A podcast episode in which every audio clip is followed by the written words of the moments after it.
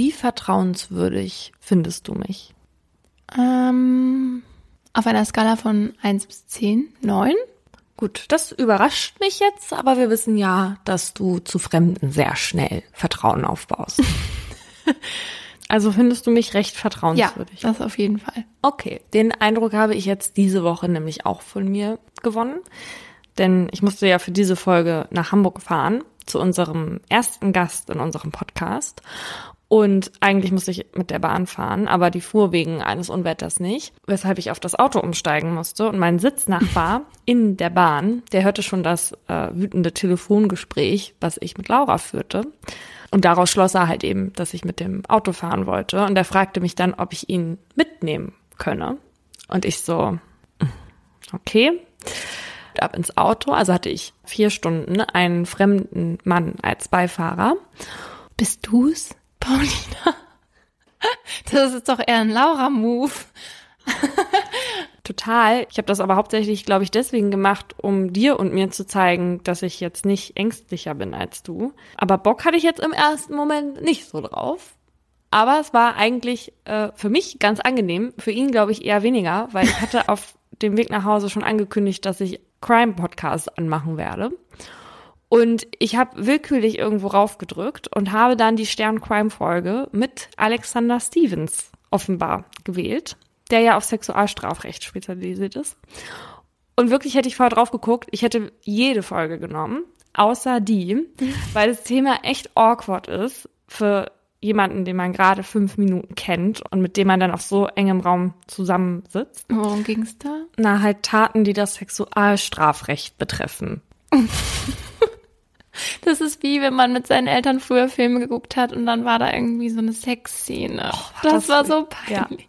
Ja, ja so ungefähr das Gefühl hat's mir gegeben in dem Auto. Auf jeden Fall musste ich mir dann später anhören, dass wenn ich ein übelriechender Mann gewesen wäre, mein Beifahrer nach dem Podcast auf der Raststätte sicherlich ausgestiegen wäre und per Anhalter weitergefahren wäre. Wobei ich eigentlich auch nicht finde, dass ich auf den ersten Blick so vertrauenserweckend aussehe. Aber naja. Also ich meine, wir wissen von vielen Frauen, die zu Täterinnen geworden sind. Und in meinem Auto riecht's auch ein bisschen komisch. also er war sehr mutig. Und damit herzlich willkommen zu dem Podcast, bei dem man keine Angst vor Fremden hat und wo wir über Verbrechen und ihre Hintergründe sprechen. Mein Name ist Paulina Kraser. Und mein Name ist Laura Wohlers. Wir erzählen uns hier gegenseitig einen Kriminalfall aus Deutschland, von dem die andere in der Regel nichts weiß. Und deswegen bekommt ihr auch unsere ungefilterten und ungeschönten Reaktionen mit. Wir lassen hier auch unseren Emotionen freien Lauf und reden hier vor allem auch über unsere Meinung. Die hat keinen Anspruch auf Allgemeingültigkeit und muss auch nicht jedem gefallen. Das wollen wir gar nicht, denn sonst kann man darüber ja gar nicht mehr diskutieren. Nicht despektierlich gemeint. Heute sprechen wir über die Faktoren, die uns Menschen in unserer Entwicklung beeinflussen und die manche sogar zu StraftäterInnen werden lassen. Was hat dich denn als Kind geprägt und bis heute beeinflusst? Hm, mich hat auf jeden Fall mein Bruder geprägt, weil der fünf Jahre älter ist als ich, äh, wusste der auch genau, wie er mich für seine Zwecke einsetzen kann. Ach ja, Laura war die hauseigene Dienerin ihres Bruders. Richtig. Es war nämlich immer so, dass wenn ich zum Beispiel in seinem Zimmer Fernsehen geguckt habe und er nach Hause gekommen ist, dass er dann immer irgendwie was meinte von wegen, wenn du mir einen Nutella-Toast machst, darfst du noch zehn Minuten länger Fernsehen gucken. Ich war also, wie Paulina schon gesagt hat, immer eher Dienerin als Spielgefährtin.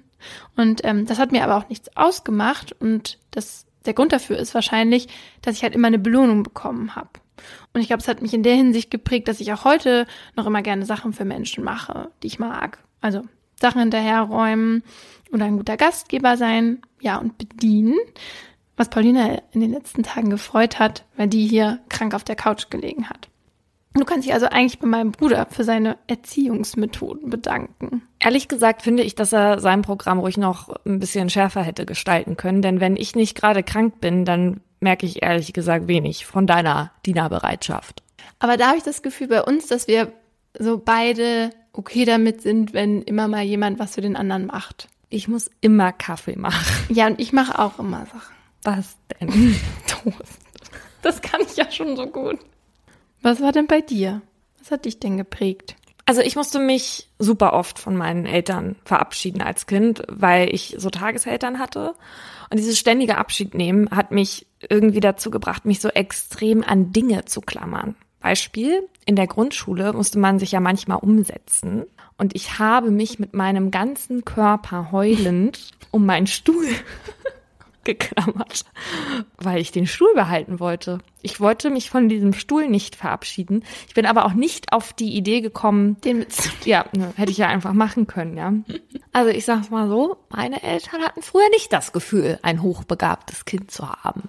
Auf jeden Fall zog sich das bis ins frühe Erwachsensein, dass ich so an Situationen und Menschen so eklig festgehalten habe, auch wenn die Zeit schon längst gekommen war, sie ziehen zu lassen bis ich irgendwann gemerkt habe, wie heilsam loslassen ist. Und jetzt ist mein Griff äh, manchmal etwas zu locker. Let it go, let it go. also, Kindheitserinnerungen, wissen wir alle, können Einfluss auf unser Erwachsenenleben haben. Und darum geht's ja heute auch bei uns. An der Stelle eine kurze Triggerwarnung. Auch wenn es keine szenischen Beschreibungen gibt, in unseren Fällen geht es heute unter anderem um sexuelle Gewalt an Kindern und durch Kinder. Meine Geschichte zeigt, wie wichtig es ist zu hinterfragen, warum ein Mensch zum Mörder oder zur Mörderin wird. Sein Vater sitzt im Zeugenstand und fragt den Richter, war diese Sache in ihm von Geburt an oder haben wir etwas falsch gemacht? Die Antwort des Vorsitzenden, ich bin überzeugt, Sie und Ihre Frau haben absolut keinen Grund für Selbstvorwürfe. Auf der Anklagebank sitzt Jürgen Bartsch, ein 19-jähriger Metzgergeselle aus einer wohlhabenden Fleischerfamilie aus Essen. Bei seinem kindlichen Gesicht, den blonden Haaren und blauen Augen fällt es den Anwesenden schwer zu glauben, was er der Polizei gestanden hat. Vier kleine Jungs hat Bartsch mit dem Versprechen, ihnen einen Schatz zu zeigen, in einen ehemaligen Luftschutzbunker gelockt. Dort zwang er seine Opfer, sich auszuziehen. Er quälte sie, teilweise stundenlang, verging sich sexuell an ihnen, tötete sie und schändete ihre Leichen. Was er genau mit den Jungs nach ihrem Tod tat, bleibt jahrzehntelang unter Verschluss. Man will es der Öffentlichkeit nicht zumuten. Kurz vor seiner Verhaftung plante Bart schon seinen nächsten Mord. Dazu nahm er den 14-jährigen Peter mit in den Bunker. Weil Bartsch aber pünktlich zum Essen nach Hause wollte, um keinen Ärger von seiner Mutter zu bekommen, ließ er den Jungen gefesselt zurück. Peter schaltete so geistesgegenwärtig, dass er seine Fesseln über die Flamme der Kerze neben ihm hielt, so dass er fliehen und Bartsch nach vierjähriger Mordserie verhaftet werden konnte. Für den Prozess, der am 27. November 1967 vor der Jugendkammer des Wuppertaler Landgerichts beginnt, sind nur sieben Verhandlungstage angesetzt. Man möchte schnell einen Prozess mit dem Kindermörder machen. An diesem Tag werden Bartschs Eltern in den Zeugenstand gerufen, den der Vorsitzende viel Verständnis und Wohlwollen entgegenbringt. Obwohl einige Aussagen der Eltern, der MitarbeiterInnen des Jugendamts und die von Bartsch selbst darauf hinweisen, dass die Kindheit des Angeklagten möglicherweise höchst problematisch war, wird darauf nicht näher eingegangen. Stattdessen werden andere Zeugen aufgerufen, die ein Bild von einem intelligenten, höflichen, sympathischen, aber sehr einsamen und unglücklichen Jungen zeichnen. Als Jürgen Bartsch gefragt wird, ob er selbst jemals Grauen für sich empfunden hat, antwortet er, Herr Vorsitzender, das setzt voraus, ich könnte regulieren. Jetzt kannst du, jetzt kannst du nicht. Aber ich konnte da nicht regulieren. Doch die drei Gutachter kommen zu dem Schluss, Bartsch habe seine Triebe sehr wohl unter Kontrolle. Auch während der Tat hätte er sie jederzeit steuern können. Sie stufen ihn daher einstimmig als voll schuldfähig ein. Bartschs Anwalt beantragt daraufhin, seinen Mandanten von einem Sexualwissenschaftler untersuchen zu lassen. Er kritisiert, dass sich keiner der anwesenden Gutachter je intensiv mit der Psychoanalyse beschäftigt hat. Doch das Gericht lehnt ab. Am 15. Dezember 1967 wird Jürgen Bartsch dann zu fünfmal lebenslänglich Zuchthaus verurteilt. Obwohl er bei seinem ersten Mord erst 15 Jahre alt war, wird das Erwachsenenstrafrecht angewandt. Den Eltern ist vorgeworfen worden, dass sie sich besser hätten kümmern müssen. Das seien aber reine Spekulationen, so der Richter im Urteilsspruch. Dass es aber nicht nur Spekulationen sind und man nur nicht genauer hinsehen wollte, bleibt den Anwesenden verborgen. Für das Urteil gibt's Applaus. Auch die Boulevardmedien sind sehr zufrieden. Schon vor dem Prozess wurde Bartsch als Teufel in Menschengestalt vorverurteilt und sich in Artikeln darüber gewundert, dass ein Mensch, der in offenbar soliden Verhältnissen aufwächst, zu solch einer Bestie werden kann. Doch in der seriösen Presse finden sich nach dem Urteilsspruch vereinzelt auch kritische Reaktionen. So kommentiert Gerd Jauch vom ZDF, die Jugendkammer suchte nach den tieferen Ursachen nicht. Sie subsumierte, sie stellte den Fall unter die vorhandenen Normen und ihr blieb danach keine andere Wahl als das Urteil lebenslanges Zuchthaus. Der Journalist Richard Kaufmann schreibt, es ist ein bemerkenswertes Faktum, dass weder Richter noch medizinischer Gutachter der Frage, wie es zu diesem Drang gekommen ist, besondere Achtung schenkten. Fast als wollten sie die Gesellschaft, die sie vertreten, vor der Erkenntnis schützen, dass irgendetwas bei uns sehr faul ist. Auch der Journalist Paul Moore hat ähnliche Gedanken. Er hatte den gesamten Prozess begleitet und als Korrespondent für US-amerikanische und deutsche Medien geschrieben. Bei ihm wurde das Gefühl während der Verhandlung immer größer, dass Bartsch nicht nur Täter, sondern auch Opfer war. Deshalb nimmt Moore nach dem Prozess schriftlichen Kontakt zu Bartsch auf und bekommt zwischen Januar 1968 und April 1976 250 Briefe von ihm. Moore stellt ihm über 1000 Fragen, die an einen psychoanalytischen Fragenkatalog eines US-amerikanischen Arztes angelehnt sind, der jahrzehntelang Sexualverbrecher und Triebtäter behandelt hat. Dabei erfährt Moore von Bartschs Kindheit, nach der im Prozess niemand genauer gefragt hat. Am 6. November 1946 wird Karl-Heinz Sadrozinski als unehelicher Sohn einer Kriegerwitwe in Essen geboren. Jürgen Bartsch wird er erst später genannt. Karl-Heinz Mutter schleicht sich nach der Geburt aus dem Krankenhaus und stirbt einige Monate später an Tuberkulose. Karl-Heinz bleibt elf Monate lang im Krankenhaus. In einem spärlich besetzten Schichtdienst kümmert sich immer eine andere Krankenschwester um den Säugling. Einige Monate nach der Geburt kommt dann Gertrud Bartsch in das Krankenhaus, weil ihr die Gebärmutter entfernt werden muss. Da Frau Bartsch nun selbst keine Kinder mehr kriegen kann, wird ihr Karl-Heinz vom Klinikpersonal aufgedrängt. Die Ehe der Bartsch ist angeschlagen, sodass sich die beiden wohl erhoffen, durch das Kind die Beziehung zu retten. Als Karl-Heinz dann mit elf Monaten zu den Bartschs kommt, stellt sich schnell heraus, dass er auch hier keine geeignete Bezugsperson finden wird. Gertrud Bartsch hat einen extremen Sauberkeitszwang. So ist es ihr nicht möglich, das Kind, nun Jürgen genannt, zu wickeln oder zu waschen. Immer wenn ihr Sohn in die Windeln macht, bekommt er von ihr Schläge. Und so wird Jürgen schon viel früher trocken als andere Kinder in seinem Alter.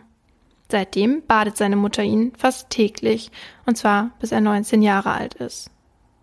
Auch seine Klamotten legt sie ihm noch bis vor seiner Verhaftung im Jahr 1966 raus. Gertrud Bartsch behandelt ihren Sohn nämlich wie eine Puppe. Und wenn er nicht gehorcht, dann wendet sie Gewalt an. Sowieso ist sie sehr streng und ihm gegenüber immer wieder ambivalent. In der einen Sekunde küsst und herzt sie ihn und in der nächsten schlägt sie ihn mit dem Kleiderbügel.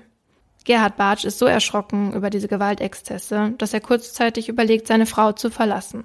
Doch auch Gerhard Bartsch ist kein besonders guter Vater. Zumindest ist er nicht wirklich präsent, da er jeden Tag von morgens bis abends in der Fleischerei arbeitet. Wenn er nach Hause kommt, ist er oft schlecht gelaunt und dann gibt's Streit mit der Ehefrau.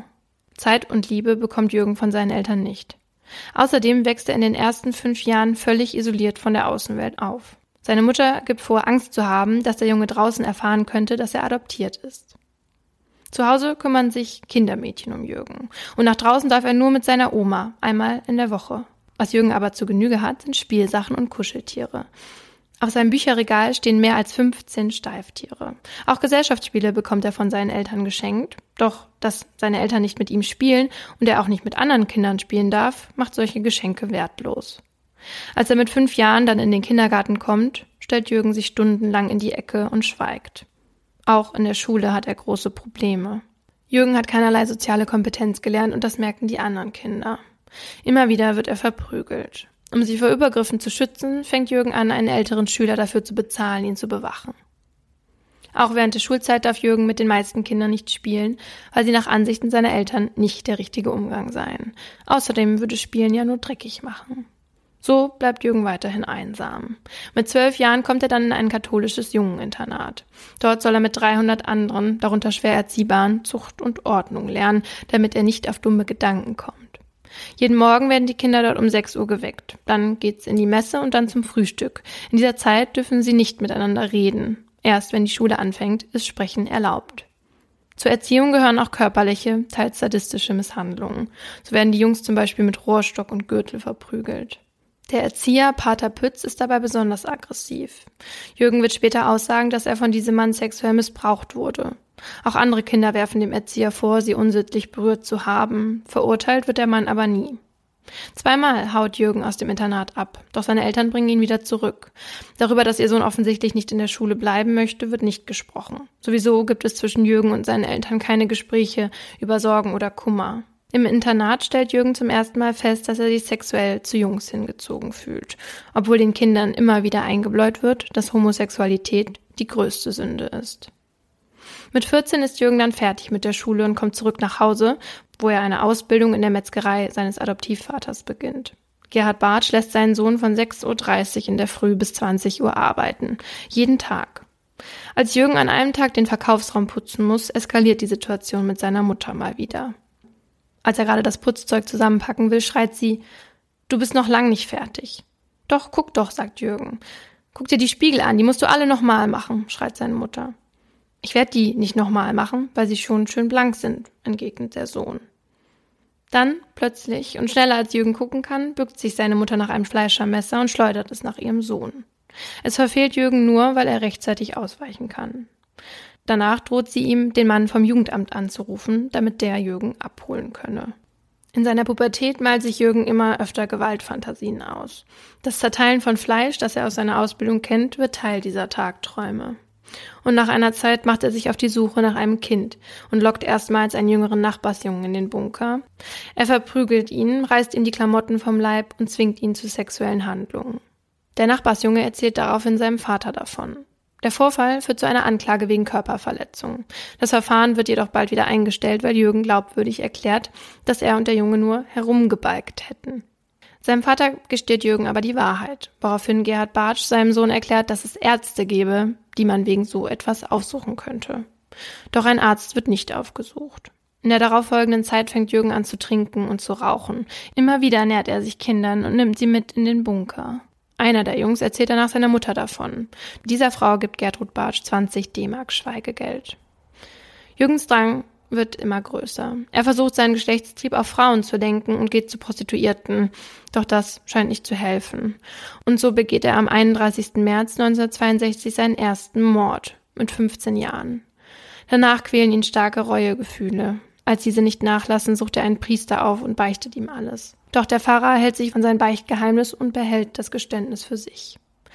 Und so macht Jürgen weiter. Immer wieder spricht er Jungs an und noch viermal gelingt es ihm, einen mit in den Bunker zu nehmen. In einem der Briefe an Paul Moore erklärt Jürgen, wie es damals für ihn war. In dem Stadium konnte mich nichts mehr halten, nichts mehr erbarmen. Man konnte mich dann, und das ist mein Ernst, nur noch mit einem Raubtier vergleichen, das sein Opfer schon in den Fängen hat. Solch ein Raubtier stirbt eher, als es seine Beute freigibt. Auch ich wäre in der Zeit eher gestorben, als auch nur einen Schritt zurück zu tun.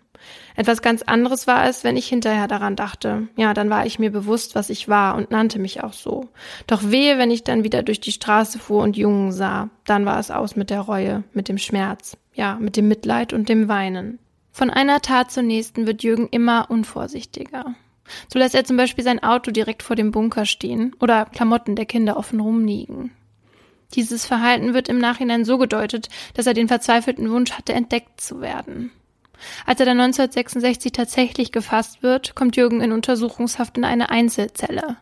Bei dem Tatvorwurf nicht verwunderlich. Dort versucht er sich umzubringen, doch wird aufgehalten. Mit einer Schraube hatte er aber bereits Abschiedsbriefe in die Wand gekratzt. Einer davon ist an die Eltern der Kinder gerichtet. Darin schreibt er Liebe Eltern, ich habe euch das genommen, was euch auf Erden am liebsten war. Es ist bestimmt von mir nicht zu verantworten, wenn ich euch bitte, verzeiht. Ich habe doch so bereut. Und trotzdem hast du weitergemacht? fragt er sich selbst. Ja, und ich hätte nie aufhören können, aber wahrscheinlich hätten meine Nerven nicht mehr lange mitgemacht. Habt bitte ein wenig Verstehen und Verzeihen. Bitte bitte noch eins. In meinem ganzen Leben war ich nie auch nur eine Sekunde ungetrübt froh oder glücklich, weil ich immer wusste, wie ich war und selbst nie dagegen ankam. Jürgen wird nahegelegt, alles zu gestehen, um ein milderes Urteil zu erhalten und damit er ärztliche Hilfe bekommen kann. Dass das am Ende nicht stimmt, wisst ihr ja bereits. Es gibt kein mildes Urteil. Dass Jürgen nach Erwachsenen und nicht nach Jugendstrafrecht verurteilt wird, hat damals auch damit zu tun, dass man nicht weiß, wo man ihn unterbringen soll. Jürgen Bartsch kommt nach dem Urteil ins Zuchthaus Wuppertal. Wieder in Einzelhaft. Die Haftbedingungen sind hart. Die Insassen werden nur verwahrt und Resozialisierungsmaßnahmen werden nicht gerade groß geschrieben. Während Jürgen in Haft sitzt, bereitet sein neuer Anwalt Rolf Bossi die Revision vor, die er 1969 beim Bundesgerichtshof einlegt. Der Grund? Das Gericht hatte damals einen Sexualwissenschaftler als Gutachter abgelehnt und damit nicht alles getan, um mögliche Gründe für Jürgens Verhalten zu finden. Die Revision hat Erfolg und 1971, also vier Jahre nach dem ersten, beginnt ein zweiter Prozess vor der Jugendkammer des Düsseldorfer Landgerichts. Diesmal nimmt man sich viel Zeit. Insgesamt befassen sich zwölf Haupt- und 24 Nebengutachter mit dem Fall Bartsch. Jedes Detail seiner Lebensgeschichte wird in dieser Verhandlung besprochen der lange Krankenhausaufenthalt als Säugling, die Kaltherzigkeit der Eltern, die Brutalität im Internat und ihre Folgen für Jürgens Entwicklung. Und diesmal kommen die Experten zu dem Ergebnis, dass Jürgen seinen Trieb nicht steuern kann. Somit gilt er nach einhelliger Meinung als Getriebener und als vermindert schuldfähig. Außerdem entscheidet sich der Richter diesmal angesichts des Alters bei der ersten Tat für das Jugendstrafrecht. Am 6. April 1971 wird Jürgen also zu einer Jugendstrafe von zehn Jahren und einer anschließenden Unterbringung in der Heil- und Pflegeanstalt Eichelborn verurteilt. Jürgen ist zwar erleichtert über den Ausgang seiner zweiten Verhandlung, doch psychisch geht es ihm nicht gut. Immer noch hat er regelmäßig Mordfantasien. Sein Trieb quält ihn so sehr, dass er dreimal versucht, sich umzubringen. Zusammen mit seinem Anwalt Rolf Bossi kämpft er daher um eine Behandlung mit vermeintlichem Erfolg. Ende November 1972 wird er vom Gefängnis vorzeitig ins psychiatrische Krankenhaus verlegt. Die Gutachter hatten ihn in seinem zweiten Prozess als krank eingestuft. Deshalb hat Jürgen nun die Hoffnung, möglicherweise geheilt zu werden. Doch es fehlt an qualifizierten Kräften in Eichelborn, die mit einem solch schwer gestörten Triebtäter umgehen können. Fachleute sind damals der Meinung, dass die einzig sinnvolle Behandlung eine langjährige Psychoanalyse ist. Gemeint sind vier bis fünf Sitzungen pro Woche über Jahre. Aber es gibt keinen Psychoanalytiker oder Psychoanalytikerin in Deutschland, der oder die diesen Aufwand auf sich nehmen will und bereit ist, das hohe Risiko des Scheiterns zu tragen. Daher raten seine Ärzte zu einer Gehirnoperation, in der Teile des Triebzentrums ausgeschaltet werden. Uh. Jürgen lässt sich dafür untersuchen, doch die Gutachter raten ihm schließlich davon ab. Sadistisch-pädophile Triebtäter ließen sich dadurch nicht vollständig behandeln, heißt es. Jetzt bleibt ihm nur noch ein Ausweg, denkt Jürgen die Kastration. Unmittelbar nach der Ankunft in Eichelborn wurde Jürgen schon angehalten, die Behandlung durchzuführen. Ist ja auch viel schneller und günstiger als jahrelange Psychotherapie. Damals hatte Jürgen den Eingriff noch verweigert, weil er zu viel Angst hatte. Doch jetzt ist er so verzweifelt und sieht keine andere Möglichkeit mehr. Am 28. April 1976 lässt Jürgen sich operieren. Doch nur fünf Minuten nach der Abnahme der Hoden bricht er zusammen. Die Obduktion ergibt, das Narkosemittel war in 13-facher Dosis gegeben worden, weil der Pfleger das Mittel verwechselt hatte. Mit nur 29 Jahren ist Jürgen Bartsch gestorben, in dem Moment, wo seine Hoffnung auf ein Leben ohne den unsäglichen Trieb am größten war. Am Ende hatte ihm der Ausgang des zweiten Prozesses auch nicht helfen können. Die Medizin und Psychotherapie war einfach noch nicht so weit. Doch der Fall Jürgen Bartsch wurde zum Gegenstand vieler wissenschaftlicher Arbeiten und hat dazu beigetragen, den Blick auf die Hintergründe von TäterInnen zu richten. Um nicht nur die Behandlung, sondern auch mögliche Prävention weiterzuentwickeln. Und damit hat der zweite Prozess doch einen wichtigen Beitrag geleistet und gezeigt, wie wichtig es ist zu fragen, warum ein Mensch zum Mörder oder zur Mörderin wird. Haben sich diese Eltern denn jemals selbst eingestehen können, dass sie vielleicht auch einen Teil zu der Entwicklung ihres Adoptivsohnes beigetragen haben? Also sie haben ja selber im ersten Prozess einige Angaben gemacht, die in die Richtung gedeutet haben, aber haben das eher auch als Zucht und Ordnung verkauft, sozusagen als so als eine normale Erziehung. Ja, das habe ich bei dem Fall, ähm, den ich in der nächsten Folge erzählen werde, auch schon gehört und mich wahnsinnig darüber aufgeregt, dass ähm, das damals erstmal so selbstverständlich war und aber, dass ich auch so oft darauf berufen wurde. Es war halt damals so. Hm. Ja, ist halt eine schöne Entschuldigung. Ja. Ein Punkt, der im zweiten Prozess als wichtiger Faktor für Jürgens fatale Entwicklung angesehen wird, ist sein langer Krankenhausaufenthalt als Säugling. Der war ja elf Monate da gewesen. Und die Folgen dieses Aufenthaltes bei Jürgen werden als psychischer Hospitalismus bezeichnet und damit komme ich zu meinem Aha. Unter Hospitalismus versteht man alle negativen körperlichen und psychischen Begleitfolgen eines Krankenhaus, aber auch eines Heimaufenthalts oder einer Inhaftierung.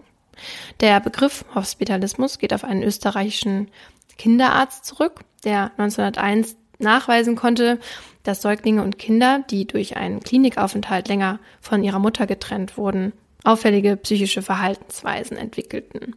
Und heute unterscheidet man eben zwischen dem psychischen und physischen Hospitalismus.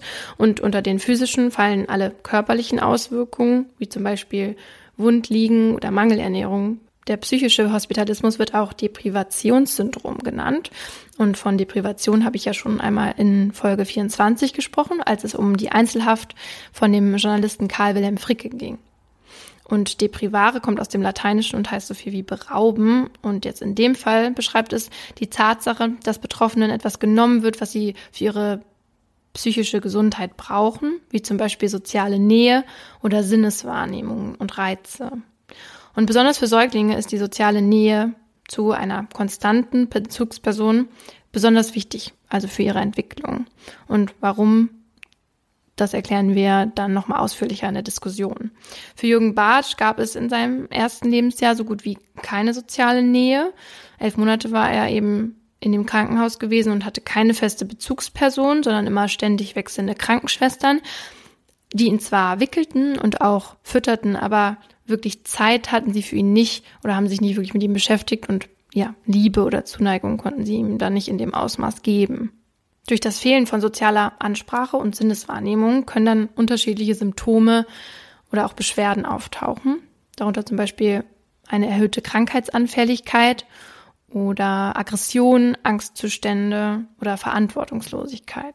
Und normalerweise verschwinden die Symptome, sobald sich die äußeren Umstände ändern, also wenn man dann die Krankheit überwunden hat und man nach Hause gehen kann. Wenn man aber, wie Jürgen Bartsch, dann auch zu Hause keine konstante Bezugsperson findet, weil sich die Eltern nicht richtig kümmern und nur wechselnde Kindermädchen sozusagen als sozialer Kontakt bestehen, dann können Folgen wie Bindungsstörungen zurückbleiben. Heute wird dem psychischen Hospitalismus von Kindern entgegengewirkt, indem man auf den Kinderstationen die Räume sehr kindgerecht gestaltet und auch die Eltern ermutigt, öfters dann zu Besuch zu kommen und die KrankenpflegerInnen eben auch darauf achten, dass Kinder viel Aufmerksamkeit bekommen, weil man heute darüber ja mehr Bescheid weiß. Heute tritt der psychische und der physische Hospitalismus aber vermehrt in Altersheimen auf. Dort wird natürlich auch versucht, dagegen zu wirken, einer gemütlichen Einrichtung oder auch sozialen Unternehmungen. Allerdings wissen wir alle vom Pflegenotstand in Deutschland, weshalb der Hospitalismus sowohl in Krankenhäusern als auch in Altersheimen leider nicht gänzlich verhindert werden kann. Manchmal werden ja so Tiere ins Altersheim gegeben. Helfen, helfen die dagegen? Ja, Tiere können tatsächlich Einsamkeit lindern. Was ich aber total absurd finde, ist, dass es ja auch so Roboterkatzen gibt. Also hier in Berlin in einem Altersheim zum Beispiel. Keine echte. Nein. Sie wollten den alten Menschen keine echte Katze geben? Nee, die soll aber auch eine beruhigende Wirkung auf die Bewohner des Altersheims haben. Nee, klar. Drückt doch kinderlosen Paaren gleich eine Babyborn in die Hand, wenn es in der Fertilitätsklinik nicht geklappt hat. ja, nee, fand ich auch ganz skurril, diese Robokatze. Kommen wir zu unserem Gast, den ich zu Beginn der Folge schon erwähnt habe. Ich unterhalte mich nämlich für diese Folge nicht mit Laura über den zweiten Fall, sondern mit Felice Gritti vom Stern Crime. Felice hat nämlich die Titelgeschichte der neuen Ausgabe geschrieben und erzählt uns heute davon. Und es geht um einen Fall, der zeigt, dass sich ein Bild im Kopf einprägen kann und einen nie wieder loslässt. Hallo Felice. Hi. Du erzählst uns heute von einer verhängnisvollen Begegnung am Valentinstag 1999.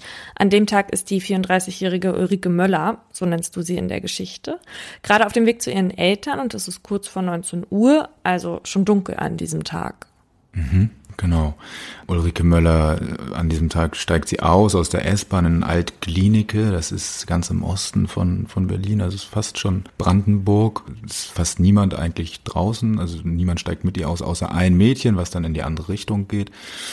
Ähm, sie verlässt den Bahnhof, biegt ein in eine Straße und auf dieser Straße befindet sich niemand außer ein Mann, der äh, an einem, an einer Laterne die, die nicht mehr leuchtet, die irgendwie kaputt ist, seinen Hund gerade festbindet. Und äh, sie denkt sich erstmal nichts, nichts, nichts weiter, geht an dem Mann vorbei und sobald sie ihn passiert hat, fällt er sie von, von hinten an und drückt ihr ein Messer in den Rücken. Also er sticht nicht zu, aber bedroht sie damit und äh, ja, beide fallen zu Boden. Aber am Anfang schreit sie, er hält ihr den Mund zu, also halt ein, ein, ein, ein Kampf. Am Ende verstummt sie, natürlich auch aus, aus, aus Angst und Furcht, knebelt sie und fesselt ihre Hände. Dann nimmt er sie mit und geht äh, mit ihr zu seinem Auto und zwingt sie dort äh, im Fußraum auf der Beifahrerseite sich da irgendwie so reinzukauern, wirft eine Decke über sie, damit man sie nicht sieht von außen auf den ersten Blick. Sie fragt ihn wohl, ob er sie denn nun vergewaltige, weil ihr das wahrscheinlich schon irgendwie dämmert. Und äh, er antwortet etwas kryptisch, nein, dass solche, solche primitiven Vergewaltigungen mache er nicht. Äh, hat seinen Hund dabei, lässt den Hund hinten reinspringen, startet den Motor und fährt los. Im Auto telefoniert er mit seinem Handy, zumindest tut er so, als ob er telefoniert und sagt, ich habe sie. Also sie muss denken in dem Moment, dass er Komplizen hat ähm, mhm. und dass sie jetzt eben in der Gewalt ist dieser mindestens zwei Menschen. Dann fahren sie ungefähr eine halbe Stunde oder so, kommen sie an und dann wird sie von ihm in ein Haus geführt und eine steile Treppe hinunter. Dann muss sie hören, wie er eine schwere Tür irgendwie, wo er Dinge zur Seite räumt, eine Tür öffnet. Der Name dieses Mannes, der, der Ulrike Möller an jenem Abend da entführt, ist Dieter Henschel. Und ähm, er ist zum Tatzeitpunkt 48 Jahre alt. Und dann dort unten angekommen, nimmt er ihr die Augenbinde das erste Mal ab. Was sieht sie dann dort? Das ist über Jahre entstanden, dieser, dieser Keller. Und er hat ihn so ein bisschen aufgefüllt mit Objekten, die in seiner Fantasie irgendeine Rolle spielen. So, also es sind Fessel, Fesselwerkzeuge, Handschellen in allen Größen, Halseisen, irgendwelche Haken. Also im Grunde genommen alles, was man dazu verwenden kann, jemanden zu fixieren. Und dann gibt er ihr zu verstehen, was er jetzt mit ihr vorhat. Ja, genau. Also das ist, das muss völlig grausam und irgendwie surreal gewesen sein für sie, so, weil er hat sie zunächst eben gefesselt und fixiert, so an zwei Stangen rechts und links und Halseisen, was per Kette mit diesen Stangen irgendwie verbunden war. Also hat sie erstmal nach, nach ihren Personalien gefragt. Und nicht nur nach ihren Personalien, sondern auch nach den Personalien ihrer Eltern, ihrer besten Freundin. Und hat ihr dann irgendwann einen Ordner vorgelegt, auf dem stand Ordner zum Lernen für die Sklavin. Dieser, dieser Ordner war voll mit Fesselungstechniken, Sexpraktiken, also alles das sozusagen, was er jetzt von ihr erwartet. Und er hat ihr dann eben eröffnet, dass sie ab jetzt eine Sexsklavin sei und dass er eben Teil einer Organisation ist, ähm, die Sexsklavinnen ausbildet und äh, verkauft innerhalb Deutschlands ins Ausland und hat eben auch so eine totale Drohkulisse irgendwie aufgebaut und sagte eben, naja, wenn du Dummheiten machst, dann also ich kenne Leute, die sich dann sozusagen mhm. kümmern um deine Familie. Also diese Organisation war sozusagen am Ende so diese diffuse Bedrohung im, im, im Hintergrund, die aber Ulrike Möller eben total ernst genommen hat, verständlicherweise. Und dann folgt relativ schnell die erste Vergewaltigung. Dieter Hensche hatte den Wunsch verfolgt, was man zumindest aus diesem Heft da, den er ihr gegeben hat, auch schließen kann, sich eine Sklavin zu halten. Aber allein dabei bleibt es nicht. Also sein Verhältnis zu ihr, das wird auf eine ganz absurde Weise vielschichtiger. Er will zu ihr eine Art Beziehung aufbauen. Ja, das nimmt dann relativ schnell absurde Züge an. Relativ bald holt er sie hoch auch, holt sie aus dem Keller hoch ins Haus, wenn er da ist. Manchmal nimmt er ihr auch die Fesseln dann ab und macht dann halt so Dinger wie, ja, so Candlelight Dinner mit Rotwein und Kerzen und kauft ihr irgendwie High Heels und ein schönes Kleid, gibt ihr das irgendwie, damit sie sich schön macht und damit sie einen schönen Abend haben, so. Und dann manchmal spielen sie gemeinsam am Computer oder auch irgendwie mal, Mensch, ärger dich nicht oder dann fragt er sie, was denn ihr Lieblingskuchen sei und dann geht er ihren Kuchen holen, so nach ein paar Wochen fangen die auch an, abends zusammen äh, spazieren zu gehen. Also er versucht irgendwie das sozusagen in, in eine Normalität zu überführen, was nicht bedeutet, dass er irgendwie humaner wird im Umgang mit ihr, so, ne? Also er ist nach wie vor eben ein, also extrem grausam. Und trotzdem fesselt er sie halt nach wie vor und trotzdem vergewaltigt er sie nach wie vor. So. Er hat ja in dieser Situation auf eine ganz absurde Weise geschaffen, dass ihn diese Frau nicht verlassen kann was in seiner Kindheit ja oft passiert ist. Also er hatte so ein bisschen die Angst vor einer Trennung und das kann ihm mit dieser Frau nicht passieren. Angst vor Trennung ist das eine. Er hat eher so eine Verzweiflung in sich, dass er einfach nicht es hinbekommt, Nähe zuzulassen und einem anderen Menschen überhaupt nahe zu kommen. So, und das hat ganz viel mit Trennung zu tun. Bei Dieter Henschel war eben die Geschichte geht so, dass er eben 1950 geboren wird in Berlin und in den ersten Jahren seines Lebens ist die ist die Mutter nicht da, wirklich so. Die wird, er wird ins Heim geschickt zusammen mit seiner Schwester. Die sehen seine, irgendwie die Mutter ein Jahr gar nicht. Danach ist er in so einem Wochenheim, hieß das, glaube ich, in der DDR, wo die Kinder dann halt werktags einfach untergebracht und nur am Wochenende zu Hause sind. Das heißt, er hat irgendwie ganz früh ähm, die Erfahrung gemacht, dass die Mutter nicht da ist und die Mutter ist ja irgendwie der erste Mensch eigentlich auf der Welt, zu der man irgendein Verhältnis hat, diese Frustration, die, die daraus entstanden ist, oder da ist sozusagen irgendeine Sehnsucht entstanden, die sein ganzes Leben lang da war. Und das ist eben die Sehnsucht nach Nähe, die ihm verwehrt blieb in diesen ersten Jahren. Du schreibst von einem, im Grunde kann man fast sagen, Schlüsselmoment, den er beobachtet hat und der in ihm offenbar eine Lawine in Gang gesetzt hat. Also er hat einmal mit sechs oder sieben gesehen, wie, also das hat er zumindest später dann mehrmals erzählt, gab es diese eine Szene, wo seine Mutter von seinem Vater gefesselt wurde an, am Wäschepfahl im Garten. Und er ist irgendwie völlig aufgelöst da hingerannt und war in Panik, weil das einfach irgendwie natürlich erstmal das Gefühl auslöst, oh, Mama ist in Gefahr so und die Mutter war, war ihm ja sehr wichtig durch diese Erfahrung der Trennung ganz früh. Das hat sich ihm total eingebrannt, diese, diese Szene, wie der Vater die Mutter fesselt und was mir der Gutachter sagte, ist, dass das eben passieren kann, dass so ein Urerlebnis, was irgendwie traumatisch wirkt, dass man äh, anfängt, sowas eben immer wieder zu wiederholen irgendwann und durch, also so aggressiv zu bewältigen und sich immer wieder einfach zu vergewissern, dadurch, dass man es wiederholt, dass es irgendwie dann doch nicht so schlimm ist. Das ist eben ein möglicher Erklärungsansatz. Auf jeden Fall irgendwie war eben diese Fantasie der Fesselung in seinem Kopf gelandet und ging da auch nicht mehr raus. Und er hat dann eben relativ schnell damit angefangen, sich, sich selbst zu fesseln, erst zu Hause.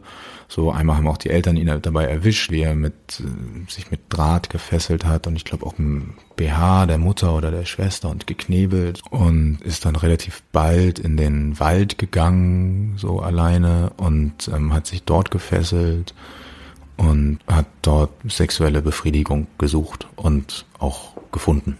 Du hast es eben schon angedeutet, das löst ein ganz besonderes Gefühl in ihm aus. Äh, also diese Fesselung und auch das Einsperren und so, das hat für ihn wohl irgendwie auch ganz viel damit zu tun gehabt, irgendeine Form der Nähe herzustellen, weil es halt was hat von sich ausliefern und äh, was hat von eine Form von Verfügung über einen anderen Menschen zu haben und dass irgendjemand von ihm abhängig ist und sich von ihm abhängig macht. Also natürlich alles andere als freiwillig von ihm abhängig macht, aber das ist ja die größte Form der Abhängigkeit, die man sich vorstellen kann, wenn jemand gefesselt und gefangen ist. Und dass eben in seinem Kopf das empfunden wurde als eine Form der Nähe, nach der er sich gesehnt hat. Und natürlich auch eine Form der Macht über andere Menschen.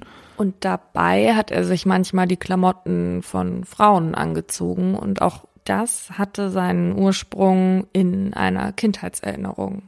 Genau, also das ist zumindest anzunehmen, weil bekannt ist, dass äh, eben in früher Kindheit, dass es da jetzt nicht, nicht durchgehend so war, aber dass es schon ab und zu vorgekommen ist, dass die Mutter ihm Mädchensachen angezogen hat und wohl auch Kommentare gemacht hat, so in die Richtung, wäre irgendwie auch schön, ein Mädchen gehabt zu haben. Man kann sich ja vorstellen, was das in einem jungen Menschen auslöst. Vor allem, weil Dieter Henschel ja auch eine ältere Schwester hatte. Also das heißt, die Mutter hatte schon eine Tochter. Genau, sie hatte, sie hatte bereits ein Mädchen. Und wie war das Verhältnis zum Vater? Weil es klingt ja eher so, als hätte er am Rockzipfel der Mutter gehangen. Auf Basis des Materials, was ich jetzt ausgewertet habe für diese ganze Recherche, lässt sich eigentlich nur sagen, dass das so ein bisschen, dass das auf jeden Fall keine zentrale Rolle für ihn gespielt hat, dieses, dieses Verhältnis. Es war jetzt nicht besonders gut, es war nicht besonders schlecht. Der Vater war sehr streng, hat auch mal geprügelt. Der Dieter Henschel war immer sehr fixiert auf die Mutter. Und dann ist Dieter Henschel 14, als er seine erste Straftat begeht. Ja, genau. Bereits mit 14 begeht er seine erste Vergewaltigung auch, auch direkt.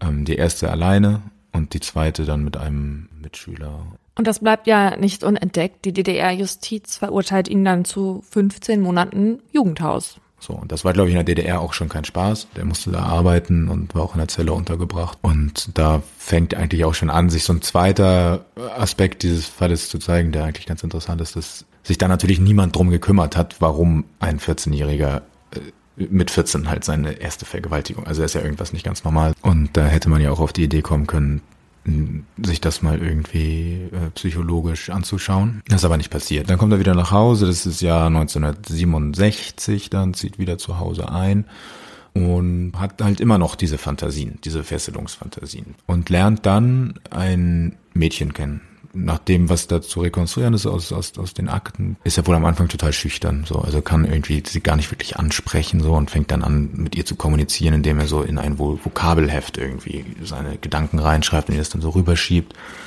Dann antwortet sie im gesprochenen Wort sozusagen und so geht es dann eine Zeit lang irgendwie und dann kommen sie sich irgendwann näher. Dann entspinnt sich zwischen denen schon sowas wie eine Beziehung. Also so geht das weiter eben ein paar Monate so und ähm, nachdem sie ein paar Mal miteinander geschlafen haben, äh, bringt äh, Dieter Henschel auch irgendwann mal ein Strick mit.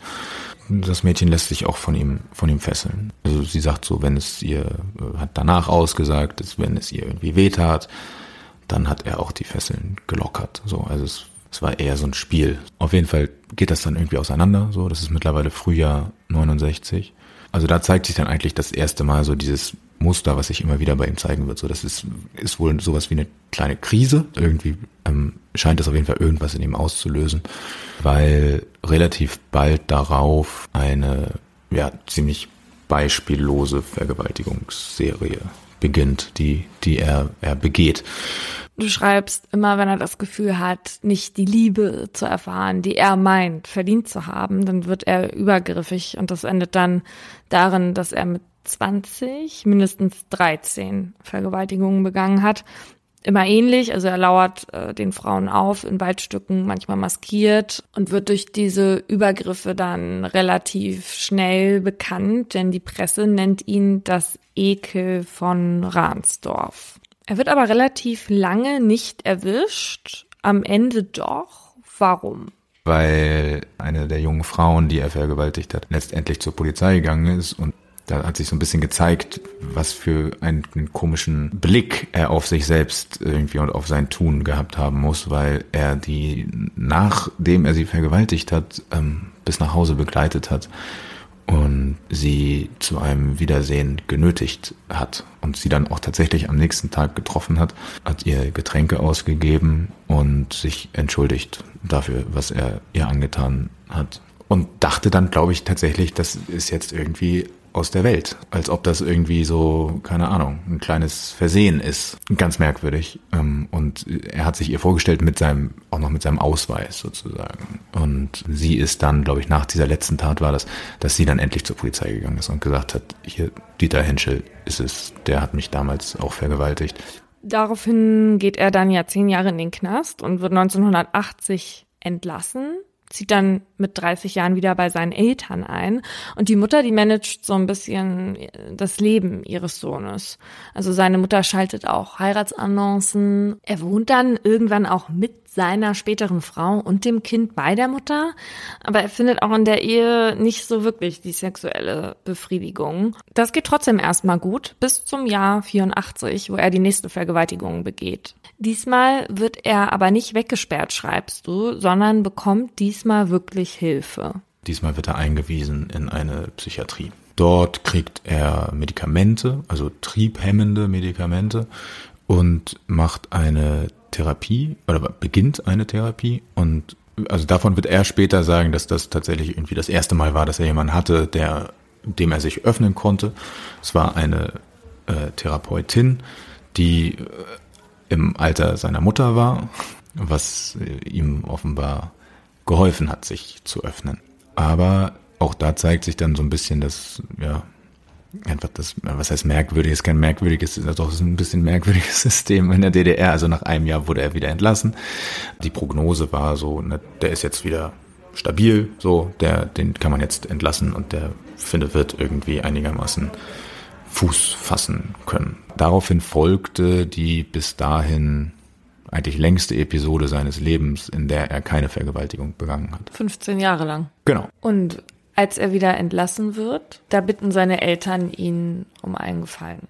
Und zwar bitten sie ihn darum, diesen, den Keller auszubauen. Und der Vater hat ganz merkwürdige Wünsche. Der bittet ihn, ob er da nicht irgendwo so eine Gitterzelle einbauen kann. Aber Dieter Henschel sagt später, dass er das dann einfach umgesetzt hat und da nicht weiter drüber nachgedacht hat. Vielleicht wollte er es auch einfach nur nicht wahrhaben, was die beiden, also seine Eltern, für eine Beziehung führen, so. Der ist dieser, dieser Bitte nachgekommen des Vaters und hat aber da nicht, nicht, nicht aufgehört damit, so. Also, dieser Keller entwickelte sich irgendwie mehr und mehr für ihn zu so einem Fluchtort, wo er ungestört seinen Fantasien nachgehen konnte. Ja, er führt ja so eine Art Parallelleben, auch weil er in der Zeit schon wieder eine Beziehung hat, die von all dem auch gar nichts mitkriegt. Ähm, in diesem Keller, da Ja. verbringt er auch ziemlich viel Zeit äh, zu dem Zeitpunkt, wo sein Vater dann schon verstorben ist. Das stimmt. Er verbringt sehr viel Zeit nach dem Tod seines Vaters, im Jahr 96 im Keller, aber ähm, auch schon auch schon davor. Der hat dann angefangen, kein auch gerade nach der Wende, so ähm, ist er dann in Sexshops gegangen und hat da teilweise irgendwie 30 D-Mark äh, im Monat ausgegeben für irgendwelche äh, SM-Hefte und so und hat angefangen, äh, sich diese Folterinstrumente aus diesen Magazinen sich irgendwie nachzubauen. Und was er eben auch macht, ist, dass er anfängt, er stellt sich dann Schreibmaschine da unten hin und fängt an, seine Fantasien zu verschriftlichen. Und am Ende hat er 40 Leitsordner äh, gefüllt und äh, teilweise wirklich mit äh, haarsträubenden Sachen. Seine Beziehung endet dann auch irgendwann und dann wirft ihn, wie es die Male davor auch immer war, ein Ereignis massiv aus der Bahn. Im Herbst 98 kommt seine Mutter ins Krankenhaus und das über Monate, weil sie schwer herzkrank ist. Und Henschel wohnt zwar nach wie vor in dem Haus, wird aber auch selbst krank. Und er realisiert dann, dass er sich bald von der Mutter verabschieden muss und räumt daraufhin das Haus auf und findet dabei Fotos. Und zwar Fotos davon, wie der Vater die Mutter fesselt, was ihn offenbar kernerschüttert. Und diese Ereignisse sorgen dann offenbar für diese Tat von 1999, also dafür, dass er Ulrike Möller im Keller gefangen hält. Und während dieser Zeit soll sie nicht nur aus besagtem Leitsordner lernen, sondern auch Tagebuch schreiben. Was natürlich völlig, ja, so, also man sperrt sie ein, vergewaltigt sie und sagt dir dann jetzt bitte schreib auch noch drüber. Er kontrolliert das am Anfang regelmäßig, dann eine Zeit lang nicht und am Ende wieder so. Und am Anfang sagt er eben, dass sie da mehr Gefühle äußern soll, mehr Gedanken. Diese, diese Gefangenschaft, die geht sechs Wochen insgesamt. Und er realisiert dann zwischenzeitlich, dass sie die Dinge auch gar nicht so fühlt, wie sie sie ins Tagebuch schreibt, weil er sie dazu zwingt, Dinge zu schreiben, die sie so gar nicht empfindet. Genau. Also diese ganze Zeit der Gefangenschaft ist für ihn auch eine Zeit der Desillusionierung. Am Anfang entführt er Ulrike Möller und hofft, sich da jetzt irgendwie eben einen Menschen gefangen halten zu können, der nur für ihn da ist und ihm alle Sehnsüchte erfüllt, die er immer hatte. Ist natürlich nicht so. Und das merkt er mit jeder Woche, die da irgendwie verstreicht. Und dann hat er eben diese Phase, wo er eben schon diese Vorstellung von ihr als Sklavin aufgegeben hat und sie irgendwie als Mensch sieht, ohne allerdings ihre ganz grundlegenden Bedürfnisse zu achten, so. Und versucht irgendwie dann diese Zuneigung dieses Menschen sich zu, ja, zu erzwingen. Irgendwann merkt er einfach, dass das geht so nicht, so. Also so komme ich nicht weiter hier. Und nicht, also da muss man allerdings vorsichtig sein, also er sagt nicht, das geht so nicht im Sinne von, oh Gott, was habe ich bloß getan, so, sondern im Sinne von, das, so funktioniert es irgendwie nicht. Ich, ich kann Für nicht, ihn. genau, für ihn funktioniert es so nicht. Ne? Also ich kann ähm, nicht ihre Zuneigung erzwingen. Ja, und irgendwann ändert sich dann das Verhältnis massiv. Es läuft alles hinaus auf einen Tag Ende März 1999. Ähm, kurz davor kontrolliert er nochmal ihr, ihr Tagebuch. Dort hat sie dann eben die letzte Vergewaltigung als Kuscheln bezeichnet. Und damit ist er dann erstmal ganz zufrieden, krankerweise.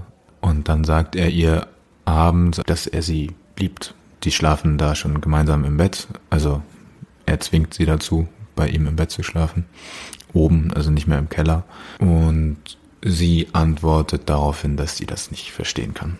Wie man jemanden lieben kann und äh, ihn dennoch eben, ja, so unmenschlich behandeln, wie er sie behandelt. Das sagt sie ihm nicht so wörtlich, aber sie sagt, dass sie es nicht verstehen kann, dass man jemanden liebt und ihn einsperrt. Und daraufhin ähm, am nächsten Morgen verlässt er das Haus so gegen 8.30 Uhr und zuvor hat er sie zum ersten Mal mit dem mit ihrem echten Vornamen ange, angeredet.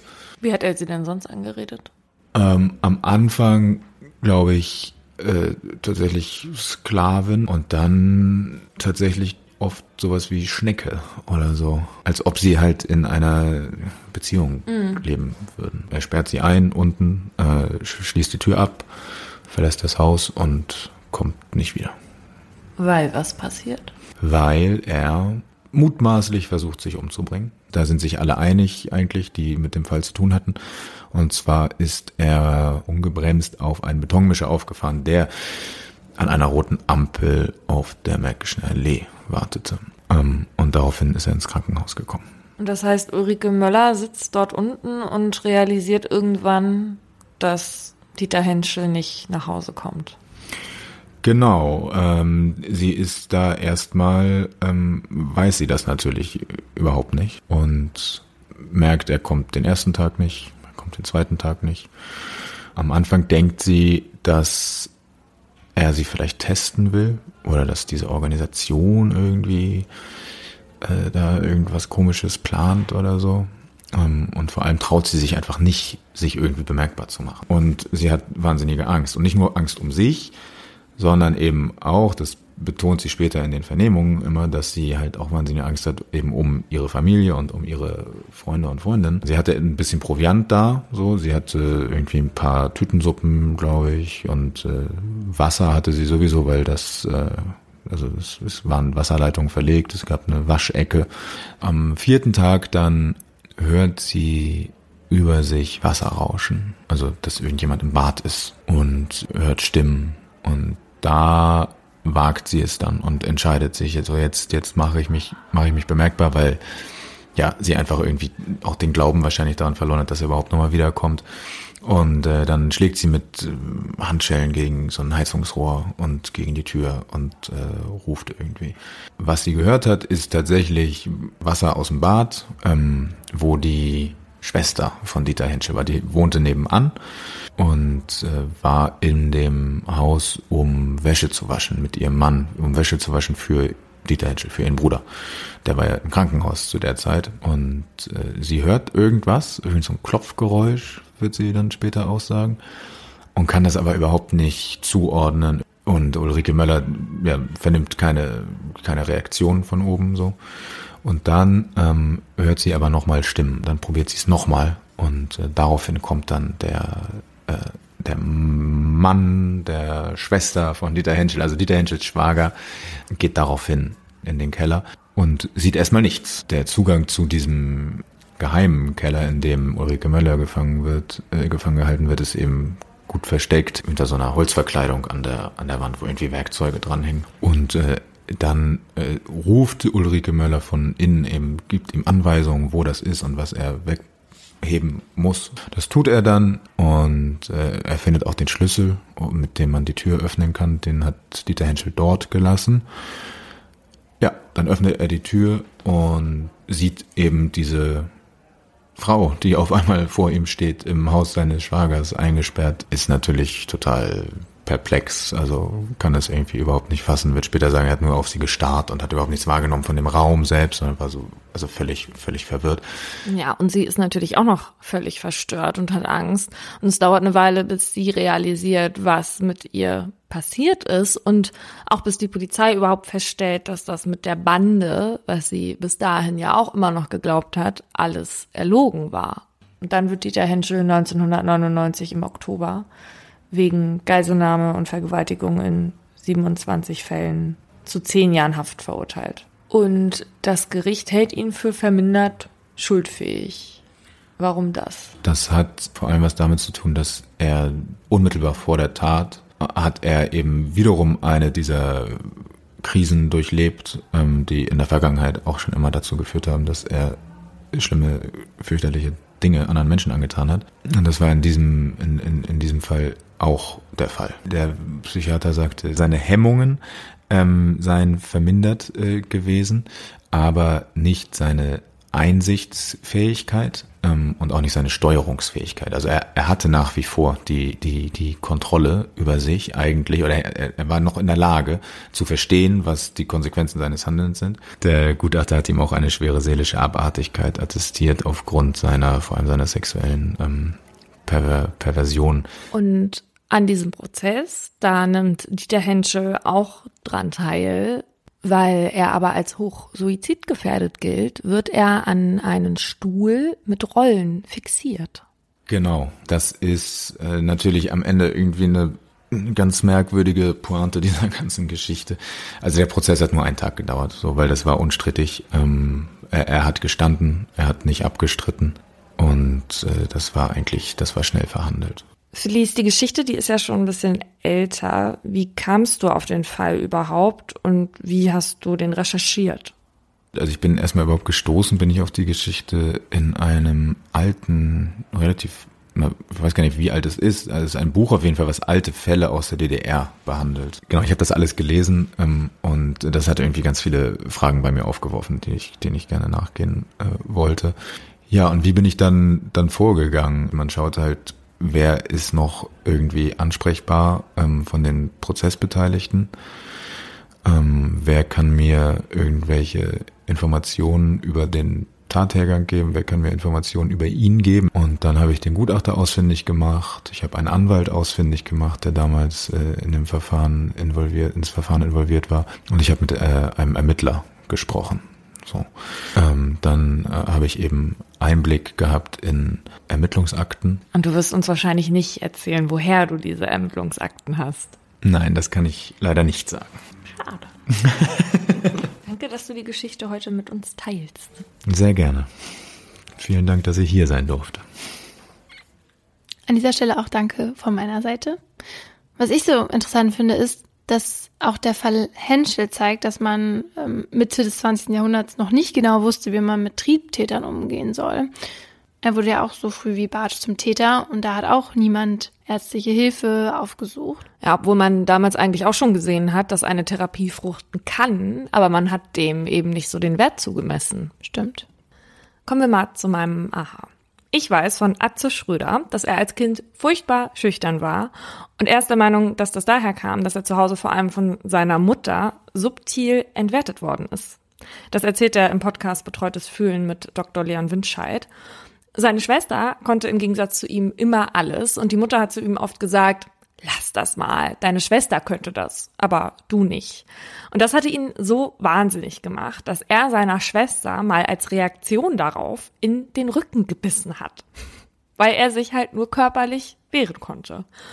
Und er wurde so wahnsinnig schüchtern dann als Kind und hat sich vieles nicht getraut und viel Angst gehabt, der er sich dann halt auch erstmal stellen musste als Erwachsener, um überhaupt Bühnenkünstler zu werden. Und das hat mich zu der Frage geführt, was machen schwierige Erinnerungen aus der Kindheit eigentlich mit uns und warum fällt es manchmal so schwer, das Erlebte zu verarbeiten?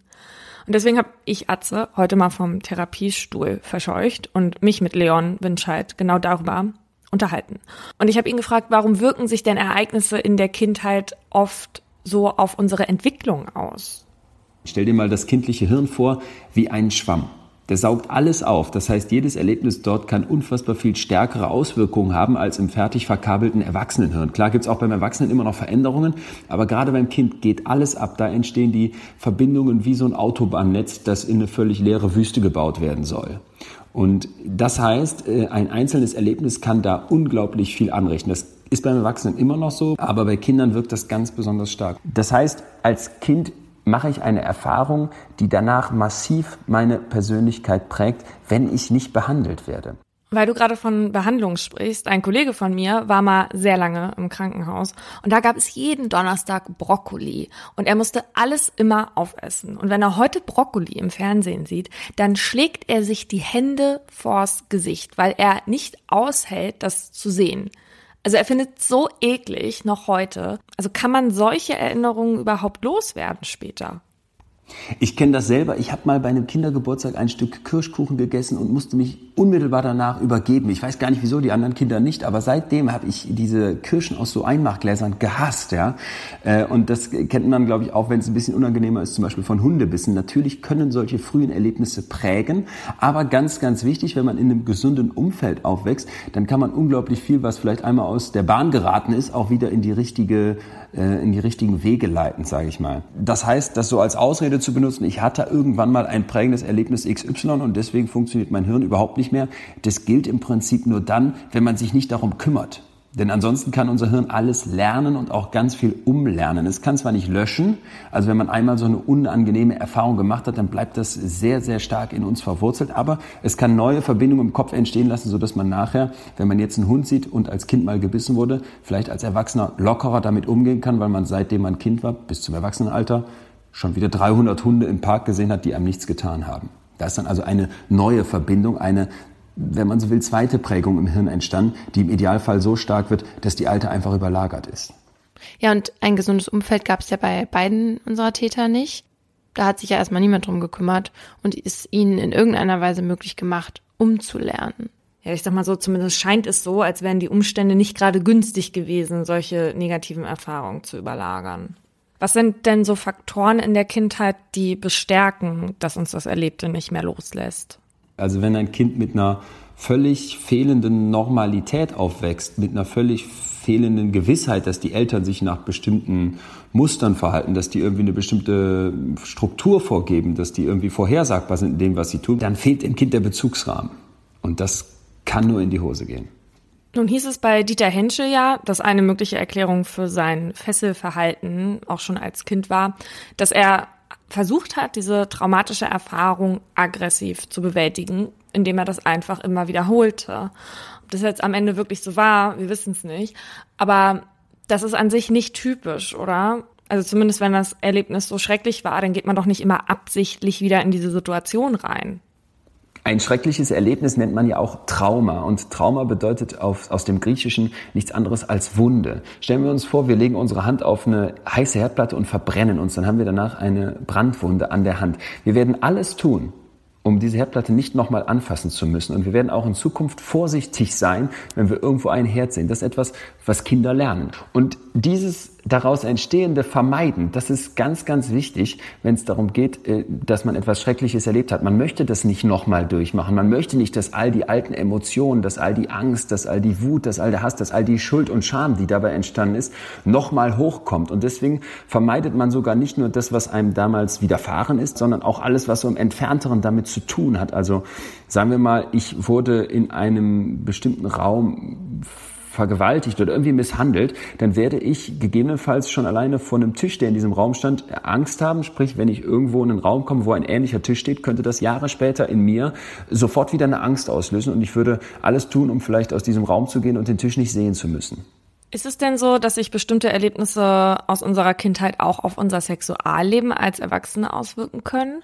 Weil mich hat das so sehr überrascht, dass ein Bild einen das ganze Leben lang dann nicht mehr loslässt. Ja, da müssen wir jetzt natürlich ganz vorsichtig sein. Ne? Das sind wieder so diese direkten Zusammenhänge, die wir alle gerne hätten, um die Welt einfach und verständlich zu machen da muss man sich immer vor Augen führen, Sexualität wie auch eine ganze Reihe anderer Persönlichkeitseigenschaften oder eben auch biologischer Eigenschaften ist etwas, das aus einem ganz großen Zusammenspiel von Genen, Umwelt, sozialen Interaktionen, Erlebnissen, Erfahrungen äh, etc. entsteht. Das heißt, da einfach zu sagen, ich erlebe als Kind XY und deswegen werde ich als Erwachsener homosexuell oder eben auch nicht, ich entwickle den Fetisch oder eben auch nicht oder vielleicht sogar sowas Schlimmes wie ich werde zum Vergewaltiger oder eben auch nicht das ist unmöglich. Eine kleine Geschichte, auf die ich heute gestoßen bin, und zwar über jemanden, der als Kind mal eine Fünf mit nach Hause gebracht hat und dessen Mutter dann daraufhin völlig ausgetickt ist. Sie hatte zu ihm gesagt, weil du geboren wurdest, konnte ich nicht weiter studieren. Wenn du nicht gekommen wärst, dann wäre ich heute Ärztin. Und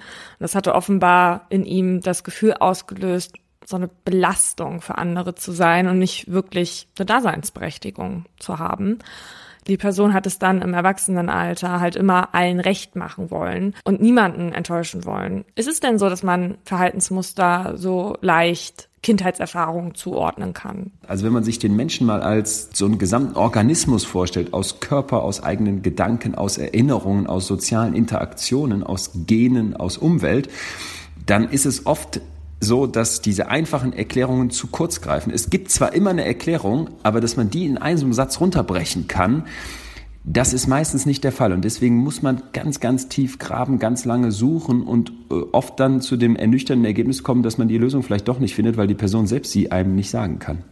Ja, weil sie vielleicht es selber auch gar nicht wirklich reflektieren kann. Bei Dieter Henschel werden wir auch nicht final zu einer Antwort kommen. Der lebt mittlerweile nämlich nicht mehr. Mhm. Was beide Fälle uns jetzt gezeigt haben, ist, dass bestimmte Erfahrungen in der Kindheit zur Entwicklung eines Triebtäters beitragen können. Bevor wir jetzt auf die verschiedenen Faktoren genauer eingehen, die prägend sein können, kurz vorweg, die menschliche Persönlichkeit und deren Entwicklung ist kompliziert. Wie Leon eben schon angedeutet hat, kann man nicht einfach sagen, wer das und das als Kind erlebt hat, wird so und so. Wer sich in welcher Art und Weise entwickelt, wird von einem Zusammenspiel äußerer Einflüsse und biologisch-genetischer Veranlagungen bedingt. Jeder Teil für sich genommen führt nicht zwingend und auch nicht unmittelbar dazu, dass sich aus einem Kind ein Straftäter oder eine Straftäterin entwickelt. Laura hatte mich diese Woche auf einen Gedanken gebracht. Wir hatten gerade recherchiert für diese Folge und dann guckt sie vom PC auf, schüttelt den Kopf und meint, ich bin so froh, dass es so viele Dinge schon gibt. Und sie machte das aus an einem Schnuller. ja, wie gut ist es, dass so viele Menschen schon vor uns Kinder bekommen haben und man mit der Zeit gelernt hat, was gut fürs Kind ist und was nicht und eben auch, wie man ein Kind beruhigen kann, ohne es ständig an die Brust zu lassen. Und bis dahin hatte man bestimmt ein paar Dinge ausprobiert. Und dann kam ich darauf, wie dachte man eigentlich früher, was einen zum Verbrecher oder zur Verbrecherin macht. Und da gab es die anthropologische Kriminalitätstheorie vom italienischen Psychiater Cesare Lombroso. Der hatte nämlich ganz früher postmortem einige Verbrecherschädel, wie er es nannte, untersucht und kam zu dem Schluss, dass der verbrecherische Mensch, wie er es nannte, durch bestimmte äußere Merkmale zu charakterisieren sei. Und die sollten dann so gewesen sein, großer Körper, Henkel ähnliche Ohren, Unempfindlichkeit gegen Schmerz oder hohe Sehkraft und eine hohe Stirn. Und er verglich das alles mit der Tierwelt so ein bisschen. Und er zog daraus den Schluss, dass der geborene Verbrecher in seiner Entwicklung viel primitiver und rückschrittlicher sei als ein normaler Mensch. Und dieser Rückfall in frühere Entwicklungsstadien betrifft halt nicht nur die Triebstruktur, sondern auch die Anatomie. Und deswegen sehen die halt auch anders aus als andere Menschen. Das Problem ist, dass äh, Lombroso sogar als Sachverständiger vor Gericht zu Rate gezogen wurde. Und in seinen Aufzeichnungen schrieb er von einem Fall, bei dem zwei Stiefsöhne vor Gericht standen. Und es ging darum, welcher der beiden die ungeliebte Stiefmama umgebracht hat. Und über den einen schrieb er dann, es war wirklich der vollkommene Typ des geborenen Verbrechers. Kinnladen, Augenbrauenbogen und Jochbeine waren enorm, die Oberlippe dünn, die Schneidezähne riesig, bla bla bla. Ich lese jetzt hier nicht alles vor, aber dieser Mann wurde dann verurteilt. So. Und die Brüder sahen komplett unterschiedlich aus, oder wie? da, davon steht hier nie. Aber äh, ja, man kann sich ja vorstellen, was das damals ausgelöst hat, weil viele Menschen damals dann forderten, Menschen, die genau so mhm. aussehen, zu inhaftieren. Das dachte man halt damals macht Verbrecher aus. Zum Glück weiß man es heute besser, auch in Bezug auf die Entwicklung im Kindesalter. Denn heute wissen wir zum Beispiel auch, wenn ein Kind zur Welt kommt, sucht es instinktiv nach einer Bezugsperson. Denn allein kann es ja nicht überleben. In der Regel ist das die Mutter, die dem Kind die lebensnotwendige Nahrung, also die Muttermilch, geben kann. Das aber nicht nur Nahrung, sondern auch Zuwendung essentiell für das Überleben und die Entwicklung eines Säuglings ist. Darauf deuteten zum Beispiel die Tierversuche des US-Psychologen Harry Harlow hin. 1957 setzte er Rhesusaffenbabys in einen Käfig, in dem sie die Wahl zwischen zwei Mutteraffen-Attrappen hatten. Eine Mutter war aus Draht nachgebildet und konnte Milch spenden, und die andere, die sah mehr aus wie ein Affe, war mit Stoff bespannt und konnte Wärme, aber keine Milch geben. Und der Versuch zeigte, dass die Affen sich bei der Milchspenderin immer nur kurz eben zur Nahrungsaufnahme aufhielten und dann aber ähm, zur warmen Stoffmutter rüberhuschten und mit der kuschelten. Und auch als der Wissenschaftler die Affenbabys erschreckte mit furchtbaren mechanischen Monstern, flohen sie immer nur zu der Stoffmutter. Nachdem Harlow gezeigt hatte, wie wichtig der Kontakt zur Mutter für die Jungtiere war, wollte er herausfinden, wie sich die Affenbabys in unterschiedlicher sozialer Umgebung entwickeln. Dazu wurden einige Tiere völlig isoliert, andere nur mit ihrer Mutter und wieder andere mit Müttern und gleichaltrigen Spielgefährten zusammengetan. Und Affenbabys, die ohne Spielgefährten heranwuchsen, die wirkten später oft ängstlicher. Und völlig isoliert aufgezogene Tiere waren später derart verhaltensgestört, dass sie oft gar nicht in der Lage waren, eigene Junge großzuziehen. Und Harlow wies auf diese Weise nach, dass soziale Bindungen für die emotionale Entwicklung der Primaten extrem wichtig sind. Diese Versuche und andere Studien haben dazu geführt, dass heute auf das sogenannte Bonding zwischen Mutter und Kind viel Wert gelegt wird. Und mit Bonding ist eben diese Entwicklung eines emotionalen Bandes gemeint. Und dem Neugeborenen sichert das das Überleben und sorgt dafür, dass es sein Urvertrauen richtig entwickeln kann. Und diese Phase prägt außerdem für das Kind, wie das zukünftig Beziehungen empfindet und auch gestaltet. Und dieses Gefühl der Sicherheit entwickelt das Baby eben, wenn die Bezugsperson richtig auf seine Bedürfnisse reagiert. Also wenn die Bezugsperson sehr feinfühlig ist und immer direkt sieht, was will das Kind, jetzt Hunger oder Kuscheln oder irgendwas anderes, lernt es daraus, dass ihm nichts passieren kann, weil immer jemand da ist, der sich ums kümmert. Vereinfacht ausgedrückt. Ja, und was passiert, wenn es dieses Bonding nicht gibt? Das habe ich ja schon in meinem Aha angedeutet. Bei Jürgen Batsch zum Beispiel gab es direkt nach der Geburt und auch in den ersten elf Monaten kein Bonding, keine konstante Bezugsperson und ja auch in den Jahren danach nicht viele soziale Kontakte. Und für das Kind bedeutet das, dass es im schlimmsten Fall sein Urvertrauen verliert. Da es sich von Anfang an nicht sicher und behütet fühlt, kann es die Fähigkeit nicht richtig entwickeln, zu jemandem eine Bindung aufzubauen. Und wenn die Mutter oder die Bezugsperson halt Wünsche und Bedürfnisse des Kindes nicht beachtet oder nur wenig beachtet, dann können die kindlichen Emotionen verkümmern. Ja, ja nicht nur bei Jürgen Bartsch, sondern auch bei Dieter Henschel war es ja so, dass die beiden als Kleinkinder keine Bonding-Erfahrung machen konnten und dass dann ähm, sie ja auch im Leben sehr schwer hatten, überhaupt Nähe zuzulassen oder Beziehungen einzugehen. Genau, bei Henschel hat zumindest diese emotionale Nähe gefehlt, auch wenn er ja eine Beziehung hatte. Ja, und Jürgen Bartsch hatte nicht einmal eine Beziehung führen können dass das Verhältnis von Eltern zu ihren Kindern in der Entwicklung eine wichtige Rolle spielt. Das weiß man ja mittlerweile. Das FBI hatte mal für eine Studie 36 Serienmörder befragt und alle hatten angegeben, dass sie ihre Beziehung zu den Eltern als kalt, feindselig und ungerecht empfanden. 2013 hatte man in äh, Amerika 150 Straftäter befragt und ihre Ergebnisse wurden dann verglichen mit so einer allgemeinen Stichprobe aus Probanden. Und es kam heraus, circa 52 Prozent der Straftäter hatten psychische Misshandlungen erlebt und demgegenüber standen 7,6 Prozent bei der Durchschnittsbevölkerung. Bei der emotionalen Vernachlässigung waren die Werte 50 zu 12 bei körperlichen Misshandlungen war der Unterschied aber gar nicht so groß. Da waren es 40 zu 30. Das heißt, dass nach dieser Studie körperliche erlebte Gewalt in der Kindheit etwas mehr auftritt bei Gefängnisinsassen, psychische Misshandlung oder emotionale Vernachlässigung in der Kindheit aber viel öfter von Menschen erlebt wurde, die im Gefängnis sitzen. Und es gibt tatsächlich einige Abhandlungen darüber, dass dauerhafte emotionale Gewalt bei Kindern dazu führt, dass sie weniger Hirnsubstanz entwickeln. Werner Bartens schreibt in seinem Buch über emotionale Gewalt zum Beispiel darüber. Außerdem zeigen Studien, je intensiver und häufiger Kinder Gewalt erleben, desto höher ist die eigene Gewaltbereitschaft und kann deswegen zu einer Weitergabe von Gewalt bei eigenen Kindern führen. Das heißt jetzt natürlich nicht, dass Menschen, die Gewalt in ihrer Kindheit erlebt haben, automatisch das weitertragen. Ich kenne selber einige Menschen, die aus ihren prügelnden Eltern gelernt haben, dass die halt niemals so sein wollen, ja. Nur die Hemmschwelle dafür kann halt natürlich niedriger sein. Wenn Kinder misshandelt werden oder Misshandlungen in der Kindheit beobachten, dann können sie die eigentlich in der Regel nicht selber verarbeiten. Und dadurch können bei ihnen Gewaltfantasien entstehen, in denen Macht und Kontrolle geübt wird. Also misshandelte Kinder spielen daher mit anderen Kindern häufig im Spiel sozusagen solche Themen durch, wo sie dann aber der oder die Stärkere sind. Und dann sind sie auch oft aggressiv anderen Kindern gegenüber. Und bei Serientätern wie Jürgen Bartsch wird eine extrem aggressive Motivation angenommen, die nicht unbedingt was mit der Sexualität primär zu tun hat, sondern mehr mit Macht und Kontrolle.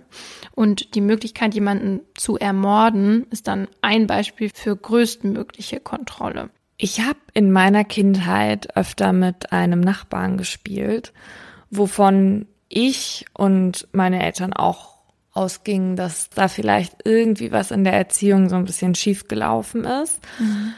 Ich weiß es aber am Ende nicht. Aber was ich weiß, ist, dass der Junge auf jeden Fall verhaltensauffällig war. Der hat äh, Spinnenbeine ausgerissen und sowas.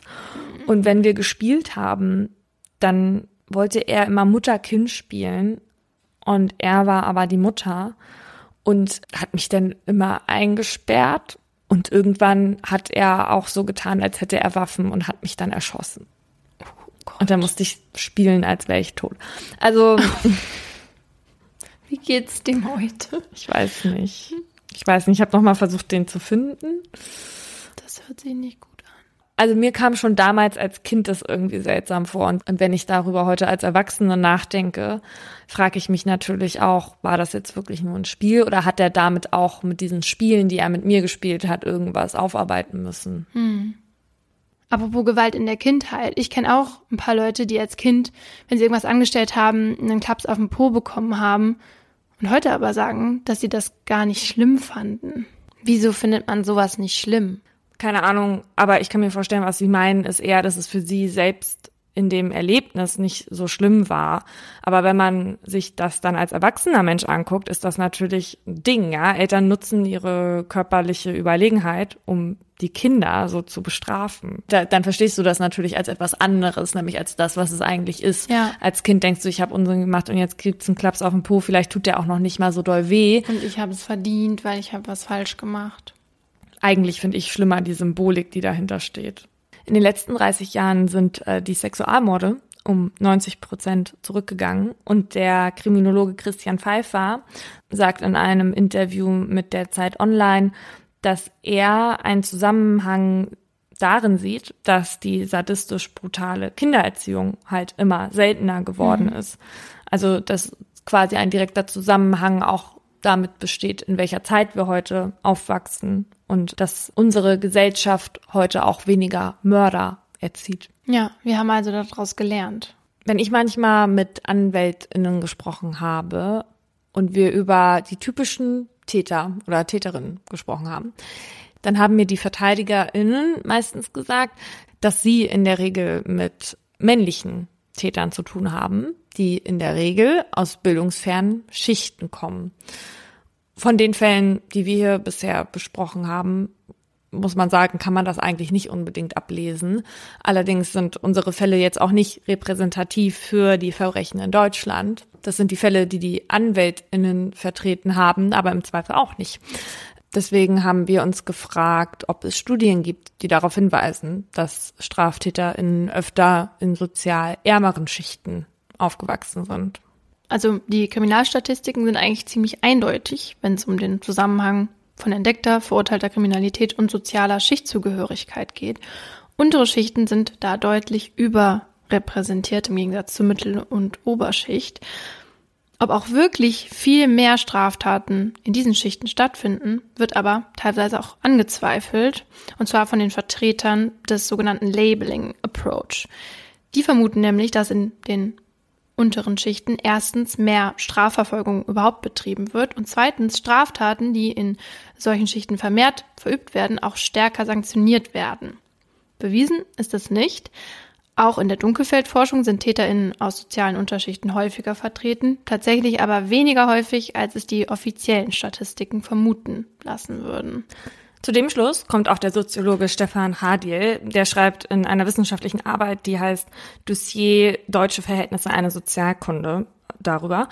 Und der bezieht sich darauf, dass neun von zehn Gefängnisinsassen aus unteren Schichten kommen. Ich weiß nicht, ich störe mich irgendwie an diesen Schichtbegriffen, weil ja auch viele nicht wissen, ab wann man zu was gehört, weil dann da der Bildungsgrad mit reinfließt. Und dann ist es furchtbar stigmatisierend irgendwie, aber gut, Wissenschaftler müssen jetzt halt damit arbeiten. Und Chadil sagt, dass die Straftaten, die begangen werden, in der Regel andere sind. Also Diebstahl, Raub und Körperverletzung wird meist von Menschen aus den sogenannten unteren Schichten begangen.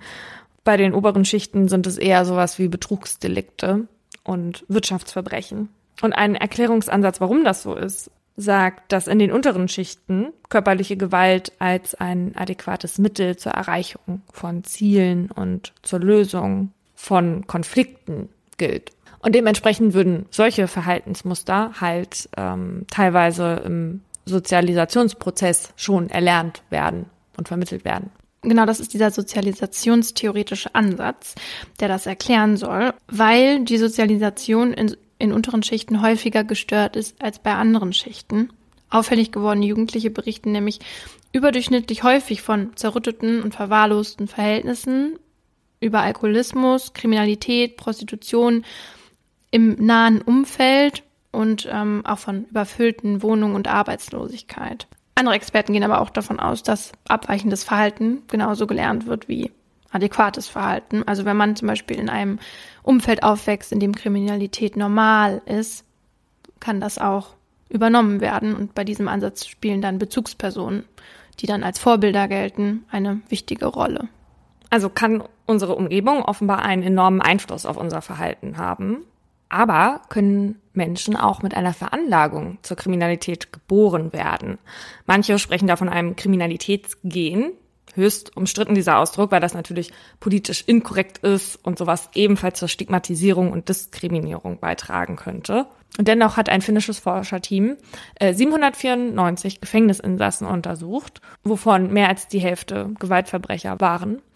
Und die haben mithilfe einer genomweiten Assoziations Analyse geprüft, ob bestimmte Genvarianten bei Gewalttätern und vor allem bei Wiederholungstätern häufiger vorkamen als im Durchschnitt der Bevölkerung. Und tatsächlich fanden sie an zwei Genorten eine Auffälligkeit. Die eine würde die Produktion von Hirnbotenstoffen wie Serotonin oder Dopamin stören, was zu einer erhöhten impulsiven Aggression führen könnte. Und die andere auffällige Genvariante würde ebenfalls für Probleme bei der Impulskontrolle eine Rolle spielen. Und sowas wie Drogenkonsum würde die Schwelle zur Gewalt in der Kombination mit diesen Genvarianten halt nochmal herabsenken. Außerdem fand kürzlich eine schwedische Studie heraus, dass Kinder krimineller Eltern selbst dann wahrscheinlicher selbst kriminell werden, wenn sie als Säuglinge zur Adoption freigegeben und von anderen nicht kriminellen Eltern adoptiert werden. Das hört sich natürlich direkt so an, als würde Kriminalität vererbbar sein. Aber wir wissen ja auch nicht, was ist mit diesen Kindern geschehen, nachdem sie von den kriminellen Eltern weggekommen sind waren sie dann vielleicht auch längere Zeit ohne Bezugsperson? Ja. Und was für Einflüsse kamen noch dazu? Richtig. Und abgesehen von diesen Sachen sind einige Forscher der Ansicht, dass der Täter oder die Täterin in eine auslösende Situation kommen und auf diese dann auch anspringen muss. Deswegen halten einige Kriminalpsychologen den Zufall für ein entscheidendes Kriterium, ob jemand straffällig wird oder eben nicht. Carrie J. Wessler ist wissenschaftlicher Leiter der Psychiatrie im McLean Hospital in Belmont. Und der untermauert die Theorie anhand einiger bekannter Beispiele. So soll der Serienmörder Richard Marquette vor seinem ersten Mord hoch frustriert gewesen sein, weil er Probleme hatte, mit einer Frau zu schlafen. Ted Bundy soll kurz vor seiner Mordserie die finanzielle Unterstützung weggebrochen sein und David Berkowitz soll sich so sehr mit seiner Mutter gestritten haben, dass er beschloss, die erste Frau, die ihm über den Weg laufen würde, umzubringen. So, und wenn jetzt alles zusammenkommt, also die Veranlagung, das schlechte Umfeld, die fehlende Liebe, die Bindung zu den Eltern, eine fehlgeschlagene Beziehung und der Zufall, wird man dann zwingend zum Straftäter oder zur Straftäterin. Natürlich nicht. Es gibt nämlich genug Mechanismen, die dagegen steuern. Und darunter fällt vor allem der eigene Wille. Richtig. Laura, hast du eigentlich noch den Geruch in der Nase? Nee, aber als wir gestern die Fotos angeguckt haben, hatte ich ihn sofort wieder in der Nase. Ich fühle mich momentan so ein bisschen daran erinnert, weil bei uns in der Küche sich hier gerade die Teller mit den Essensresten stapeln. Paulina und ich waren nämlich im Auftrag von Follow Me Reports Tatortreinigerinnen in einem Messi-Haushalt. Ähm, zur Klarstellung, TatortreinigerInnen sind in der Regel Menschen, äh, die Gebäude reinigen und die eine Zusatzausbildung gemacht haben. Und man sagt umgangssprachlich äh, jetzt auch zu solchen Fällen, die wir jetzt gemacht haben, Tatortreinigung. Aber vor allem geht es da um die Reinigung von Leichenfundorten. Und das haben wir gemacht, nachdem die Leiche schon weg war. Für uns war das auf jeden Fall eine extreme Herausforderung. Aber wir haben extra für euch ein bisschen Zusatzmaterial gedreht und das gibt's in den nächsten Tagen bei uns auf Instagram, Modus der Podcast. Und die ganze Reportage könnt ihr auch ab heute sehen, ab 15 Uhr auf YouTube bei Follow Me Reports. Und guckt es euch bitte an, denn wir wollen das nicht umsonst gemacht haben. Und ich weiß nicht, was der Tatortreiniger in der Serie macht, aber ich kann mir vorstellen, dass er nicht das tut, was wir da getan haben. Mm -mm. Ja, dann schließen wir ab.